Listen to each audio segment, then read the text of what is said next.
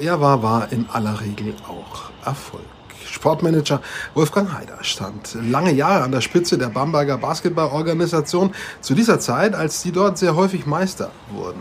Später begleitete er die Handballer vom HSC 2000 Coburg von der zweiten in die erste Liga und beim Basketballprojekt in Gotha und Erfurt schaffte er solch professionelle Strukturen, dass auch die dort den Weg in die erste Liga finden konnten. Mittlerweile ist Wolfgang Haider zurückgekehrt nach Bamberg, sein aktuelles Projekt, die Nachwuchs- und Jugendarbeit bei Brose Bamberg, den Basketballern. Mit ihm habe ich genau darüber gesprochen, über Jugendarbeit im Basketball, über den deutschen Basketball im Allgemeinen und darüber, wie lange Profivereine in Zeiten von Corona überleben können, vor allem ohne Zuschauende. Ein sehr interessantes Interview. Viel Spaß beim Zuhören und Zusehen. Wolfgang Heider ist bei mir zu Gast. Ich freue mich sehr. Wer ihn kennt, weiß, äh, er ist absoluter Fachmann im Zusammenhang mit Sportmanagement. Er war ganz lange bei Bose Bamberg in der vordersten Linie aktiv als Manager. Er war dann auch noch beim Handball HSC Coburg und heute ist er bei mir auf meinem YouTube-Kanal zu Gast. Wolfgang, ich muss dich als erstes fragen, der Ligapokal ging jetzt wieder los, Basketball, Restart nach dem Shutdown im März. Erstmal, wie froh bist du, ähm, dass das auch wieder stattfinden kann, der Spielbetrieb. Erstmal hallo, freut mich, dass wir uns wieder mal treffen. Wir haben ja viel miteinander zu tun gehabt. Äh, ja, natürlich, natürlich bin ich froh, äh, grundsätzlich, dass der Sportbetrieb wieder losgegangen ist. Und ich finde auch positiv losgegangen ist natürlich nicht mit vollen Hallen, äh, da eher, eher äh, sehr verhalten, was ja nachvollziehbar ist. Aber ich finde, dass es gut, dass es losgegangen ist und dass die ersten Spiele stattgefunden haben. Die waren ja auch durch die Bank sehr interessant. Also klar, der Zuschauer bringt immer noch mehr Emotionen, aber ich fand jetzt die Spiele fast durch die Bank sehr interessant und auch spannend. Jetzt haben wir ähm, zwei Ergebnisse aus Sicht bei zweier Mannschaften, die du sehr gut kennst. Brose Bamberg sowieso, warst du ganz lange aktiv, bist auch wieder, kommen wir gleich noch drauf. Die gewinnen gegen Ulm nach einer relativ schwierigen Vorbereitung. Und Bayreuth gewinnt gegen äh, Bayern München. Das ist eine faustdicke Überraschung. Wie siehst du diese beiden Ergebnisse? Ja, zum einen äh, waren, waren die Bamberger, denke ich, absolut verdienter Sieger. Äh, gegen Ulm. Sie waren die bessere Mannschaft, aber sie haben vor allem, äh, finde ich, sehr, sehr gut verteidigt, äh, sehr emotional verteidigt und haben, haben das Spiel aus meiner Sicht eigentlich, obwohl es gar nicht so deutlich war, immer dominiert. Und das ist, denke ich, auch ein gutes Zeichen, wenn du ein erstes Spiel über die Defense gewinnst, dann hast du auch gute Karten, äh, über die nächsten Wochen eben erfolgreich zu sein. Ich fand es, fand es wirklich sehr, sehr positiv. Natürlich gab es da Sand im Getriebe in der Offensive, aber das, denke ich, ist am, am Anfang der Saison normal gut, was, was Bayreuth betrifft. Ich habe die Bayreuther in der Vorbereitung zweimal gesehen und das hat mich schon sehr überrascht. Die Mannschaft finde ich sehr talentiert. Die hat wirklich, wirklich Potenzial. Das war, denke ich, kein Zufall. Äh, natürlich äh, haben sie die Bayern erwischt nach zwei Euroleague-Spielen innerhalb einer Woche, zwei Auswärtsspielen in Istanbul, ähm, äh, diese, die, die, die, die, die Bayern ja gewonnen haben. Ja, also das war ja schon auch in irgendeiner Weise äh, sensationell, bei Maccabi und in Fenerbahce zu gewinnen. Und da, zum einen ist das natürlich eine körperliche Belastung, die, die unglaublich ist. Auf der anderen Seite natürlich auch die Emotion. Du gehst in so ein Spiel rein und äh, gewinnst diese Spiele und verlierst natürlich dann auch ein bisschen an Emotionen, obwohl es für die Bayreuther natürlich, äh, für die Bayern gestern um viel ging, weil es war eigentlich wichtig, Bayreuth zu schlagen, um dann äh, das Heimrecht zu nutzen im Audidom, was das Top 4 betrifft, weil jetzt hat Bayreuth, denke ich, die besseren Karten. Aber es war ein total verdienter Sieg. Also das muss man ganz klar sagen. Äh, Bayern war ein bisschen müde. Der ein oder andere offene Wurf ist nicht gefallen. Aber Bayreuth hat mit hoher Emotion gespielt, sehr, sehr gut verteidigt, sehr, sehr gut verteidigt, fand ich sehr geschickt verteidigt und äh, auch die Würfe zugelassen, die man zulassen wollte und hat ja in der Offensive eigentlich ein glänzendes Spiel gemacht. Jetzt kommen wir mal zum Rose Bamberg, bei dem du wieder aktiv bist. Wir tasten uns voran, wo du da aktiv bist. Ich verrate schon mal der Jugendbereich. Aber fangen wir mal im Großen an. Ähm, die Organisation ist also so jetzt aus der Sicht eines Außenstehenden äh, im Frühjahr und Sommer einmal durch die Waschmaschine gegangen, quasi. Nicht nur wegen Corona, sondern Geschäftsführerwechsel, komplett neues Team, vermutlich auch ganz anderes Budget als vorher. Du bist auch wieder im Start. Erklär uns mal kurz, was bei Rose Bamberg alles passiert ist. Gut, ich bin ja da jetzt nur äh, in dem Prozess sicherlich eine Randfigur. Ich habe es natürlich wahrgenommen, dass, dass äh, Michael Stoschek, denke ich, mit dem äh, was in den letzten drei Jahren gelaufen ist, nicht unbedingt zufrieden ist. Preis-Leistung hat nicht hundertprozentig gepasst. Das kann man, denke ich, auf jeden Fall so sagen. Enttäuschende Saison, trotz guten Budgets im letzten Jahr. Äh, und äh, dass die Veränderung kommen sollte, musste, das war, denke ich, jedem Außenstehenden klar. Ich glaube auch, dass, dass die Kosten gerade in Zeiten von Corona und, und kleiner werdenden Budgets äh, zu hoch waren und, und an der Schraube hat man auch gedreht. Und ich denke, jetzt äh, ist eine Konstellation mit einem Trainer, der mit viel weniger Geld in Göttingen erfolgreich gearbeitet hat, äh, das auch natürlich äh, in Bamberg tun soll. Ich glaube, der, der Weg ist auf jeden Fall der richtige. Sind wir gespannt, wie das sportlich vorangeht. Äh, jetzt zumindest in den äh, Spielbetrieb, in den Pflichtspielbetrieb. Erfolgreicher Start, Vorbereitung. Ähm, Testspiele waren ein bisschen hakelig. Ja, wir freuen uns doch auf jeden Fall beim Top 4 dann gleich auf dem Oberfranken-Derby. Bamberg gegen Bayreuth. Ist ja, nicht, ich, ist ja definitiv nicht unrealistisch. da gebe ich dir auf jeden Fall recht. Äh, komm mal zu dem, wie das Team auf dem Platz steht. Korrigier mich. Ähm, da ist im Moment gar keiner drin, der da so ein bisschen aus der Region Bamberg-Umland kommt. Und das ist genau dein Ansatz. Du sagst, das ist wichtig, gerade in der Sportart Basketball, die auch eine regionale Sportart ist, an den einzelnen Standorten immer Leute im Team zu haben, die irgendwo aus dem eigenen Unterbau kommen. Wie willst du das machen in Bamberg? Ja gut, du äh, jetzt mal erstmal von vornherein. Also äh, klar ist, bin ich da bin ich da enttäuscht oder oder auch auch traurig, dass es momentan in der BBL äh, zwölf Bamberger gibt, die zum Teil sehr, sehr erfolgreich spielen und gut spielen. Jetzt auch am vergangenen Wochenende überragend. Äh, Leon Kratzer in Bonn, überragendes Spiel. Und natürlich ist es, ist es äh, so, dass es gut wäre und dass es hilfreich wäre, wenn Bamberger hier äh, in der Mannschaft wären. Ja, das schafft einfach Identität, das schafft äh, Vertrauen der Zuschauer. Äh, Bamberg war immer ein, ein, Hometown ja, für, die, für, die, für die Fans. Äh, große Emotionen und das hat natürlich nachgelassen, nachdem kein Bamberger mehr in der Organisation ist, kein Bamberger mehr in der Mannschaft ist, hat es nachgelassen und insofern ist es hilfreich, wenn das passiert. Das ist überhaupt keine Frage. Aber das ist natürlich auch ein Prozess. Äh, ich denke, man kann das von einem neuen Trainer auch nicht erwarten, dass er hier äh, sofort hier den, den Hebel umlegt. Aber äh, es wäre natürlich wünschenswert. Ich glaube schon, dass, dass viele Sponsoren, dass viele Zuschauer äh, sofort äh, auch den Hebel umdrehen würden für sich, wenn da wieder Bamberger äh, dabei sind. Ja, überhaupt keine Frage. Gut, was mich betrifft, ich bin jetzt nach sechs Jahren da wieder in den, in den Jugendbereich eingestiegen. Ähm, das ist erstmal eine, eine ziemlich äh, äh, ganz harte äh, Herausforderung, weil in den letzten Jahren vieles versäumt wurde. Es gibt ganz hervorragende Bausteine. Ja, also es gibt ein Internat, das einmalig ist in Deutschland, das aber einfach nicht mehr genutzt wurde, nicht mehr in dem Maß genutzt wurde. Es gibt einfach zu wenig Spieler, äh, die wirklich äh, das Potenzial haben, dort oben auch rauszukommen. Ich denke, daran muss man arbeiten, wenn du so eine hervorragende Grundsituation hast. Das Zweite ist, es gibt äh, nach wie vor ein hervorragendes Schul- und Kindergartenprogramm. Brose Bamberg ist in 50 Schulen und Kindergärten. Das ist hervorragend für eine Stadt wie Bamberg. Aber äh, die Vernetzung zu den Vereinen hat nicht mehr stattgefunden in den letzten fünf Jahren. Das heißt, diese vielen Kinder, die jetzt in, in, in 45 Minimannschaften spielen, das ist auch toll, die, die sind nie in der Richtung Entwicklung leistungsmäßig betreut worden, auch mit Perspektive betreut worden in den letzten fünf Jahren.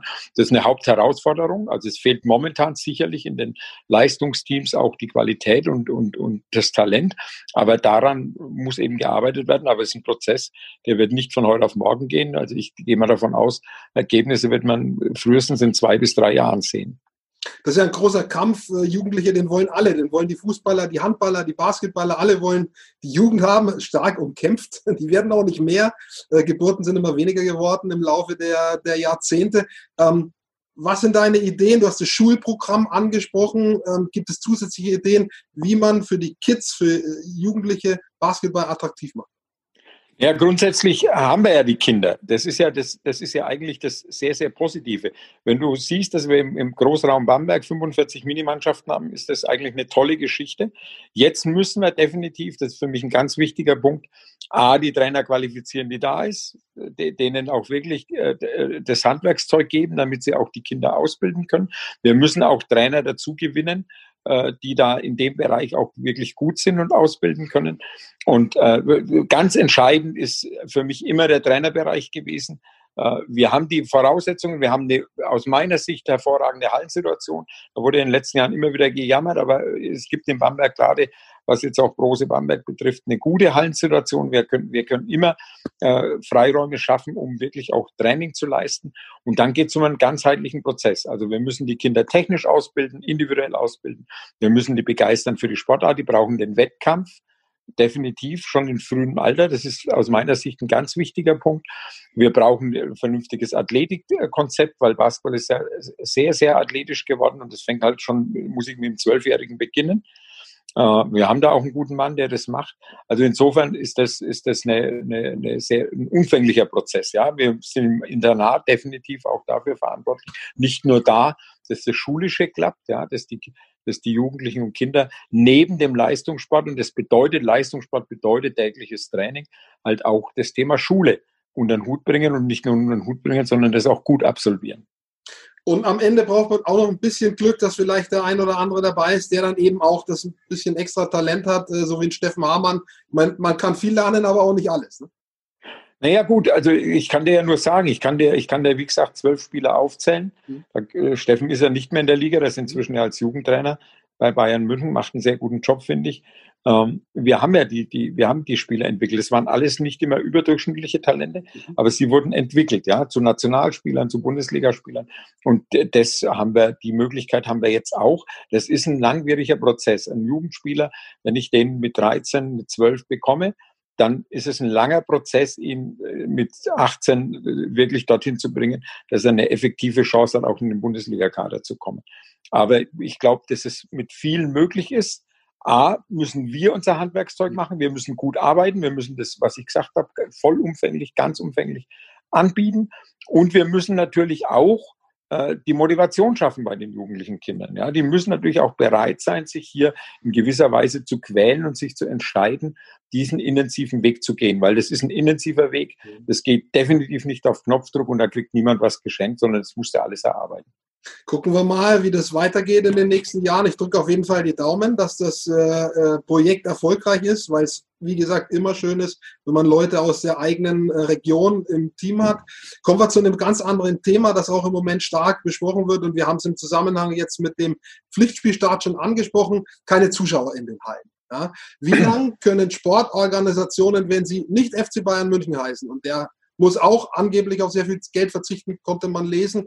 Wie lange können die Sportorganisationen äh, durchhalten? Ja, die jetzt sportartenübergreifend, äh, wie gesagt, wenn sie nicht Bayern München heißen, im Mittelfeld einer Liga sind, äh, nicht so starke Werbe äh, Fernseheinnahmen haben. Ähm, das ist ein brutal schwieriges Unterfangen.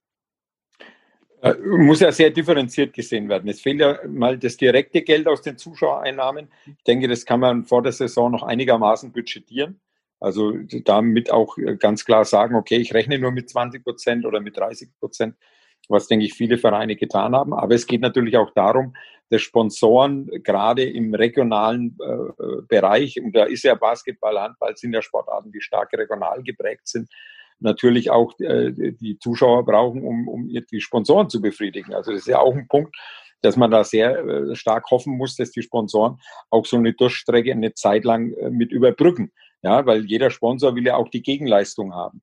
Ja, aber es gibt, es gibt natürlich im regionalen Bereich eine große Treue, eine große Bindung, dass viele das auch dann ein Jahr, ein Jahr lang mit, mit weniger oder sehr, sehr wenigen Zuschauern akzeptieren.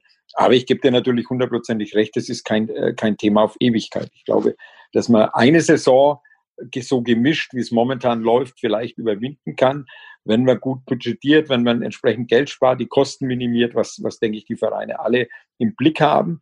Aber dann brauchen wir die Zuschauer, die brauchen wir, denke ich, nicht wieder. Nicht nur als diejenigen, die natürlich einen Beitrag leisten zur Finanzierung des Budgets, die wichtig sind für die Sponsoren, die, die einfach eine Plattform wollen.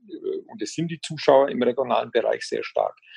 Und wir brauchen sie natürlich auch für die Teams, für den Sport. Ja, also der, die Emotion geht ja verloren. Mhm. Also wenn du immer vor leeren Hallen oder Geisterspiele machst, hast du einfach keine Emotion. Und ich glaube, die ist natürlich ganz wichtig. Der, der Sport braucht die Emotion. Und, und insofern denke ich, kann man es ein Jahr lang in irgendwie überstehen. Aber äh, danach ist es natürlich wichtig, äh, dass das wieder zurückkommt. Der, der Kuchen, so ein Etat einer Sportorganisation, wie gesagt, wenn es jetzt nicht Bayern München heißt, wie teilt er sich in etwa auf? Im Basketball ähm, Zuschauereinnahmen, Sponsoring und TV. Nur, dass man mal so eine Vorstellung davon hat, wie groß da welcher Sektor ist.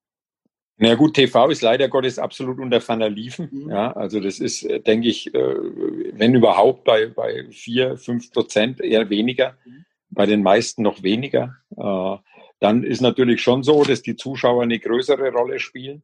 Aber auch da würde ich mal sagen, zwischen vielleicht 30 und 40 Prozent. Ja, also bei dem einen oder anderen wahrscheinlich auch noch weniger mhm. äh, und der Rest sind Sponsoreneinnahmen und, und die natürlich sehr stark im regionalen Bereich geprägt.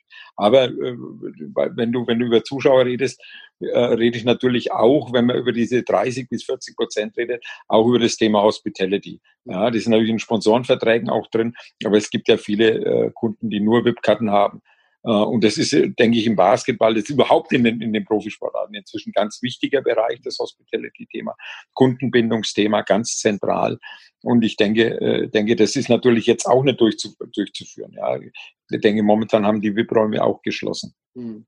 Aber wenn man sich das anhört, was du sagst, 30 bis 40 Prozent, man muss ja nur an sich selber als Privathaushalt denken. Wer auf 30, 40 Prozent verzichten muss, der kann sich vorstellen in etwa, was das für einen Impact hat. Und äh, damit ist die Dauer, das durchzustehen, du sprichst es an, auch sehr begrenzt, also länger als. Oh, du hast dann natürlich, du musst natürlich sagen, die 30, 40 Prozent, du verzichtest jetzt nicht auf alles. Hm. Also ich denke mal, das, das, äh, das, das jeder Club irgendwie da, darauf hofft, mindestens 20 Prozent der Zuschauernahmen, mhm. Hospitality-Einnahmen, vielleicht 25 Prozent realisieren zu können. Ich glaube, viele haben mit 40 Prozent kalkuliert. Ob das dann am Ende realisierbar ist, wird man sehen. Das hängt natürlich ganz klar davon ab, wie lange die Corona-Krise wirklich mhm. dauert, ob es im neuen Jahr vielleicht in eine andere Richtung geht dann ist natürlich, dann, dann reden wir nicht über 30 Prozent, 40 Prozent, die fehlen. Aber ich glaube, äh, und ich glaube natürlich, dass alle, das wird, wird äh, dir jeder Manager bestätigen, so vorsichtig kalkuliert haben, äh, im Budget haben wir Kosten gespart in verschiedenen Bereichen, haben, haben das Mannschaftsbudget gestrichen, haben in anderen Bereichen Geld gespart. Dass man schon mit, mit, mit niedrigeren Budget, sage ich mal, zwischen ja, 20 und 25 Prozent Ersparnis in die Saison gegangen ist. Also ich glaube, da hat keiner Harakiri gemacht und mit den vollen Leistungen äh, geplant. Glaubst du, äh, insofern du es beurteilen kannst aus der Ferne, äh, die Clubs halten das durch? Basketball, Handball sind so die zwei Sportarten, wo du sehr viel Einblick hattest. Oder siehst du da? Äh, also ich denke, ja, kann man das durchhalten, mhm. aber dann, dann muss natürlich die Emotion, dann muss die Power von hinten wieder kommen. Also das mhm. ist schon ein wichtiger Punkt. Also ich glaube, man kann das jetzt nicht über Jahre verkraften. Und was ich denke, was, was für mich ein wichtiger Punkt ist, dass man jetzt trotzdem den Sport in den Mittelpunkt schiebt, dass man große Emotionen schafft, dass das nicht nur ein Abbaden ist der ganzen Situation, und nur, dass man über die Runden kommen will, sondern dass man das hoch bewertet, dass, das, dass, das, dass man das über die Medien steuert, dass man das über die Medienkanäle steuert. Ich glaube, der Basketball, der Handball, diese, ne, gilt auch für Fußball natürlich, mhm. aber da ist natürlich eine andere Situation durch das TV-Thema. Äh, die, da muss viel äh, Emotion dabei sein, auch in dieser sehr schwierigen äh, Krise. Also ich glaube, das ist wichtig, dass man, dass alle mit großer Begeisterung trotzdem äh, ihr Produkt vermarkten darüber zu spekulieren, wie lange das alles dauert, eben mit dieser äh, äh, Krise schwierig, wird erst gänzlich zu Ende sein, wenn es einen Impfstoff gibt, fürchte ich. Das heißt, da müssen wir uns sicher noch ein bisschen gedulden. Ähm, es könnte aber auch sein, dass, sagen wir mal, der Sport äh, und damit auch wieder Sportarten übergreifend, der eigentlich sich jetzt jahrelang prosperierend entwickelt hat, ähm, dass der sich ein Stück weit auch wieder ein bisschen runterreguliert. Wie siehst du dieses ganze Profisportsystem? Hat das ein Stück weit, war das ein Stück weit eine Blase, dass das ähm, vielleicht auch auf Pump gelebt hat, äh, um immer konkurrenzfähig zu sein äh, untereinander? Äh, glaubst du, das reguliert sich ein bisschen selbst wieder nach unten?